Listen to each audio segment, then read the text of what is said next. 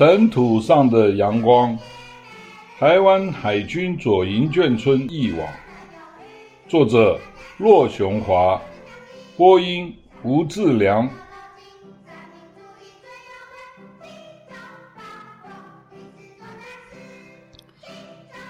第十之三节，陪我五十年的读者文摘。美国《读者文摘》杂志是一本家庭月刊。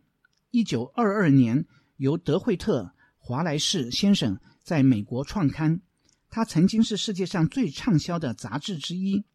全盛时期，每月以二十多种语言印刷，于全球六十多个国家发行，拥有一亿多各种文化背景的忠实读者。二十一世纪以后，曾经誉满全球的《读者文摘》杂志，由于网络的兴起和读者群的老化，面临了严重的财政困难。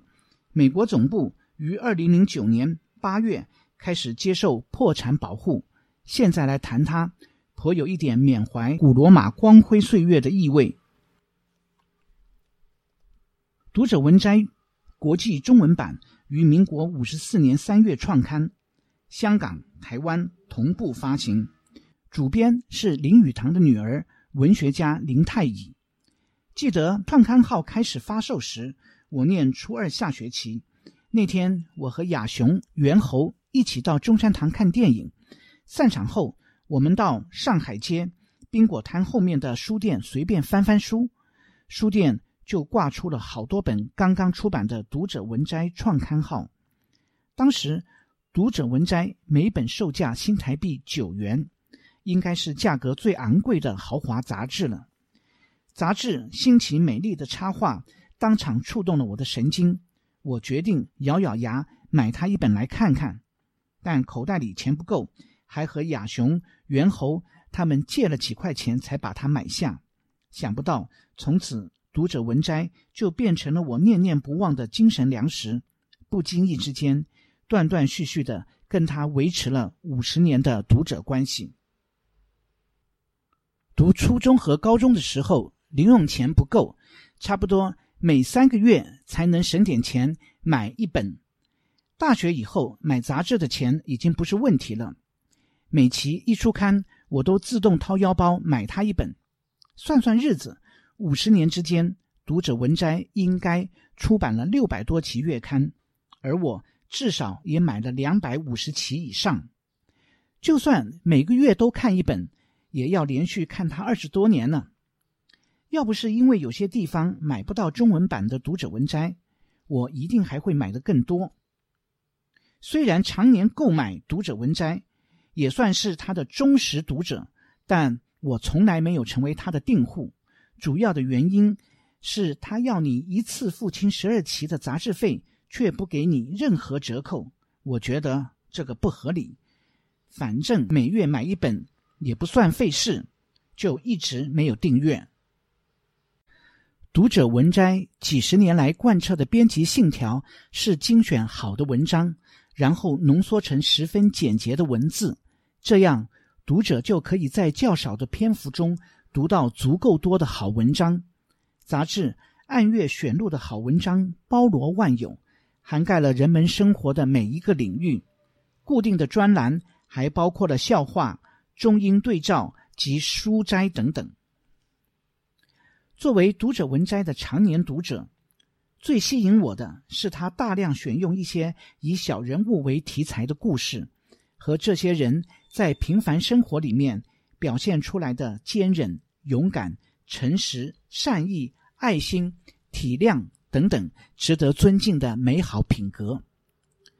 读者文摘每个月所提供的不受时间限制的温暖故事和好文章确实很多，让我看了又看，甚至把好些本杂志都翻得脱了页。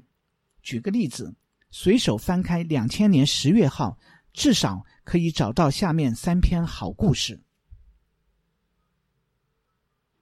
第一篇。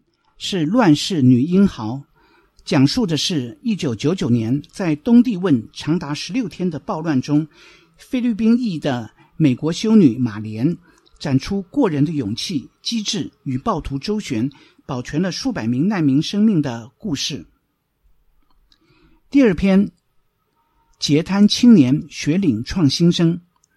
西班牙青年何赫正计划到美国哈佛大学去读硕士时，意外的摔伤，成为下肢瘫痪的人。本文讲述他在轮椅上开创人生价值的故事。第三篇，编故事的机器，说的是一位立志做小说家的年轻人，突发异想的开始在街头卖文。用打字机写小说，十七年间实实在在的享受着多彩多姿的丰富人生。从十四岁开始，多年来我已经养成了习惯，不时会拿起一本或新或旧的读者文摘来品味一番。后来，老婆和孩子受我的影响，也都成为杂志的忠实读者。我们。不但欣赏、享受了许多快乐的阅读时光，还在生活闲谈间交换彼此对一些好故事的看法。不知不觉的，一家人渐渐形成了许多共同的正面价值观。奇妙的生活际遇，后来又透过读者文摘送给我一份料想不到的温暖礼物。二零零一年的十二月，我在上海工作。翻开当月的读者文摘，我发现有一篇文章的标题叫做《小贩的丧礼》，似乎很眼熟，还没有往下看就能猜得出它大概的内容。仔细一看，标题旁边确实还印有一行小字，写的是：“本文曾刊于一九七一年十二月号，然而历久弥新，永远能令人感动。”哇！这还真的是我三十年前就已经再三阅读过的那篇文章呢。一九七一年的十二月，我在干什么呢？原来那时我读大学一年级，正是一个兴致勃勃、享受青春的新鲜人呢。小贩的丧礼是一个真实的故事，发生在美国印第安纳州。以下就是这篇故事的片段。有一位名叫华斯的七十三岁老人去世了。他生前孤零零的住在一栋木屋里，二十七年来一直挨家挨户兜售家用杂货。华斯每天出门，踏上仔细考虑过的路线，八九个钟头后回家。他从来不当自己是小贩。他说：“我是推销员，我的路线是研究过的，每年到每户人家三趟，不多不少。”这样才不会惹人讨厌。无论你买不买，我一定说谢谢。我要大家知道，我是个懂规矩的人。华斯一生自食其力，也出力帮助过许多人的忙。但有件憾事，他的主顾都听他说过好几次：“我年轻时应该结婚的，没有家，生活真寂寞。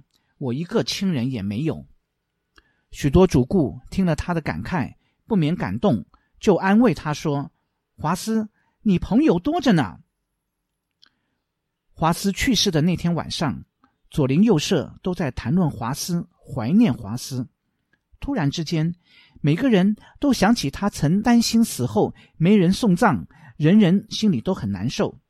许多人决定要参加他的葬礼，但事先都没有向别人提起。葬礼那天，男人照常离家上班，没想到在坟场上碰到自己的太太。许多学生翘课，结果要向他们的父母点头打招呼。坟场方面更没有料到会有这么多的人来。公墓经理说，汽车一定不少于六百辆，谁也不知道停在更远处的还有多少。更不知道有多少人因为无法驶进坟场，只好离去。